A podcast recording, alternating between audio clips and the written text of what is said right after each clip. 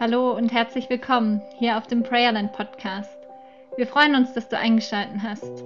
Hier bekommst du Impulse für deinen Glauben, Ermutigung für dein Gebet und Inspiration für gelebte Spiritualität mitten im Alltag. Schön, dass du da bist. Jetzt geht's los.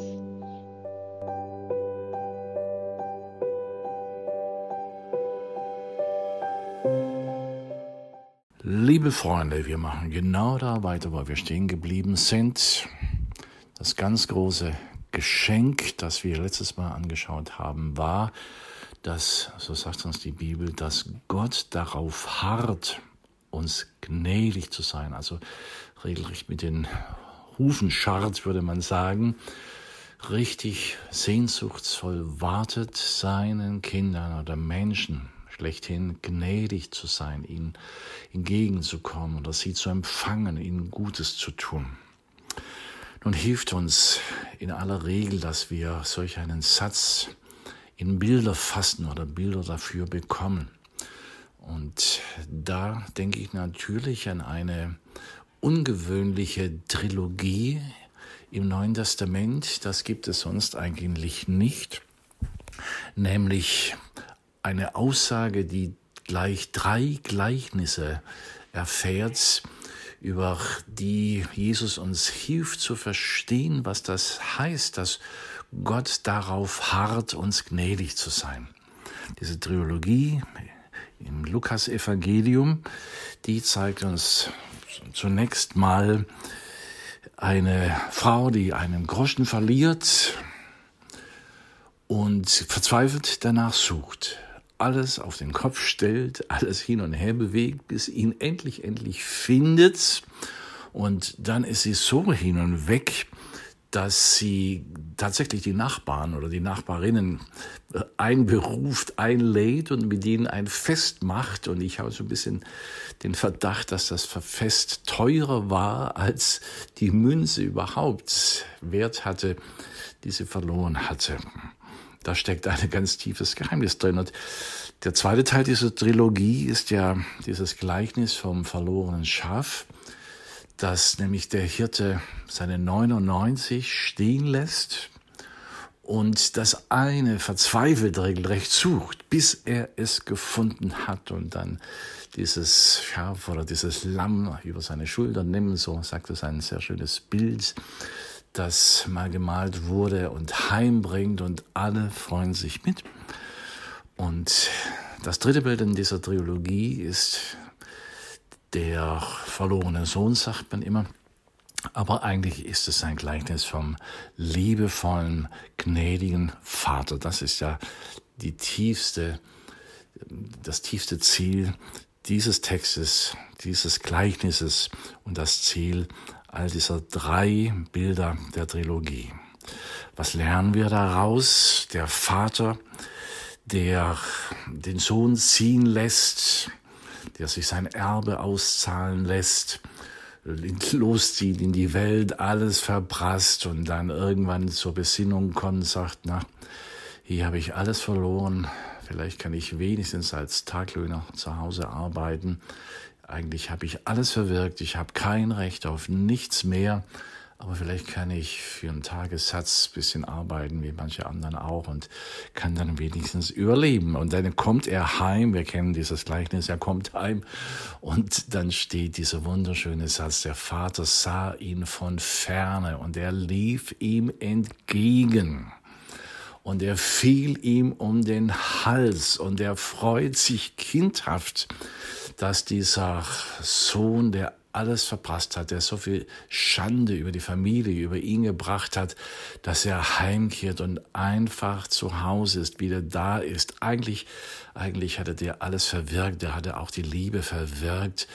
Der Vater hätte jedes Recht, vor allem in der damaligen Kultur, jedes Recht gehabt, ihn komplett zu verwerfen. Und man merkt, dieses Herz ist aber völlig anders gestrickt. Offensichtlich stand der Vater voller Hoffnung, das lernen wir daraus, voller Hoffnung auf die Heimkehr, auf die Rückkehr, jeden Morgen auf und hat geschaut oder vielleicht auch jeden Abend, ob er nach Hause kommt. Und der musste nicht irgendwie klopfen, sondern er hat ihn aus der Ferne gesehen und lief ihm entgegen. Gott hart darauf, Menschen gnädig zu sein. Und darin erkennen wir ihn als einen liebenden Vater, der getrieben ist, bewegt ist, motiviert ist von einer herzenstiefen Liebe. Das heißt, dass in diesem Vater eine Kraft zur Gnade ist, die jede Konvention, jede Tradition überschreitet oder wegwirft und nur noch eines vor Augen hat, ich warte darauf, meinen Sohn wieder beschenken zu können, ihn umarmen zu können, ihm wieder heimführen zu können, ihn wieder aufnehmen zu können, die Familie, ihm wieder seinen Sohnestatus gewähren. Kann man sich das vorstellen? Naja, es klingt ein bisschen fast etwas abgehoben, aber ich habe tatsächlich in meinem Leben solche Menschen kennengelernt, deren Kinder irgendwo abgeschmiert waren und die Eltern nicht wussten, was ist mit ihnen, kommen sie heim, was ist überhaupt passiert, hat man was falsch gemacht, wie auch immer. Und da habe ich gemerkt, dieser liebevolle, sehnsuchtsvolle Kummer, der kann wie krank machen also fast todkrank machen. Einfach aus Sehnsucht danach, dass der Sohn oder die Tochter natürlich auch, dass sie wieder heimkehren, dass sie wieder da sind. Und dann denke ich, ja, wenn Menschen schon so lieben können, trotz allem, was die Kinder ihnen vielleicht damit angetan haben, das sagt ja Jesus mal, wenn ihr, die ihr doch im Herzen, im tiefsten böse seid, jedenfalls nicht gut, nicht heilig, wenn ihr solch, solch gute Herzensregungen haben könnt, ihr euren Kindern so viel Gutes tun könnt, wie viel mehr wird Gott im Himmel, wie viel mehr wird der Vater Gutes tun können, Gutes fühlen können für seine Kinder. Klar, der Vater belässt Freiheit, das lernen wir daraus. Es gibt überhaupt keine Liebe, die nicht wirklich auf Freiheit gewährt kein Loslassen. Das hat der Vater so wunderbar bewiesen, dass er den Sohn genügend geliebt hat, um ihn frei und loszulassen, ahnend, befürchtend, dass der ins Verderben rennte. Und er hat ja auch recht gemacht, recht gehabt, aber dann eben hinterher nicht mit tausend Vorwürfen kommt, sondern Jetzt wird dieser Satz praktisch, Gott hat darauf geharrt, sehnsuchtsvoll gewartet, Tag für Tag, bis der Sohn wieder nach Hause kommt. Und wenn Menschen schon fast sterben, um der Liebe willen verlorener Kinder gegenüber, Gott selber hat bewiesen, er ist vor Kummer gestorben am Kreuz. Und das Großartige ist, dieses Kreuz ist nicht irgendwie und irgendwann und irgendwo statuiert worden, sondern dieses Kreuz ist ganz nahe bei mir, bei dir. Es ist nicht nur in meiner Wohnung, man hat sich ja oft auch Kreuze aufgehängt, irgendwo an der Wand, in der Wohnung, vor allem in katholischen Gegenden, oder man hängt sich das um den Hals. Aber das ist eigentlich noch zu weit weg. Dieses Kreuz, das das Symbol dafür ist, dass Gott sich sehnsüchtig zu Tode grämt, um der Liebe zu mir willen, dieses Kreuz ist in meinem Herzen verhaftet. Es ist in mir.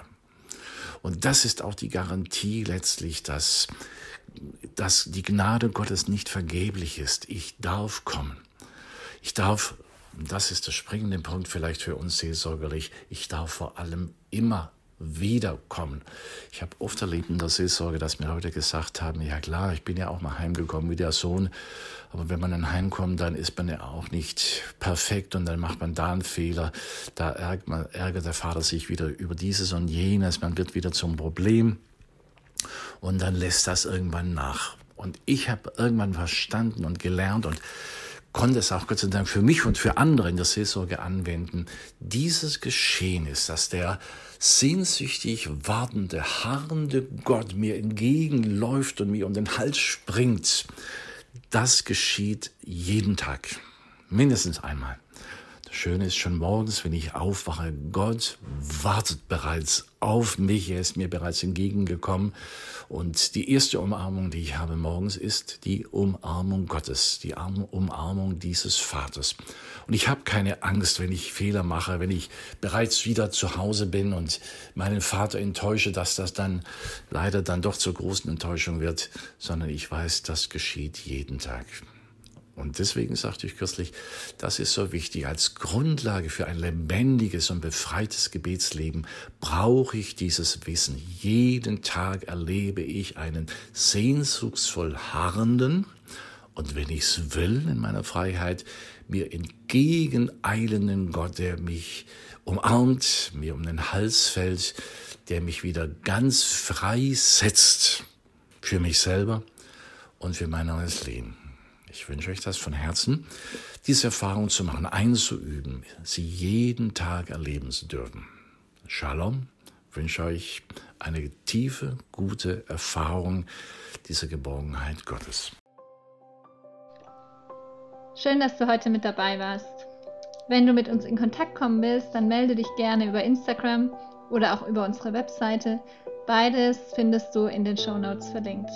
Nun wünschen wir dir noch einen schönen und gesegneten Tag. Bis bald.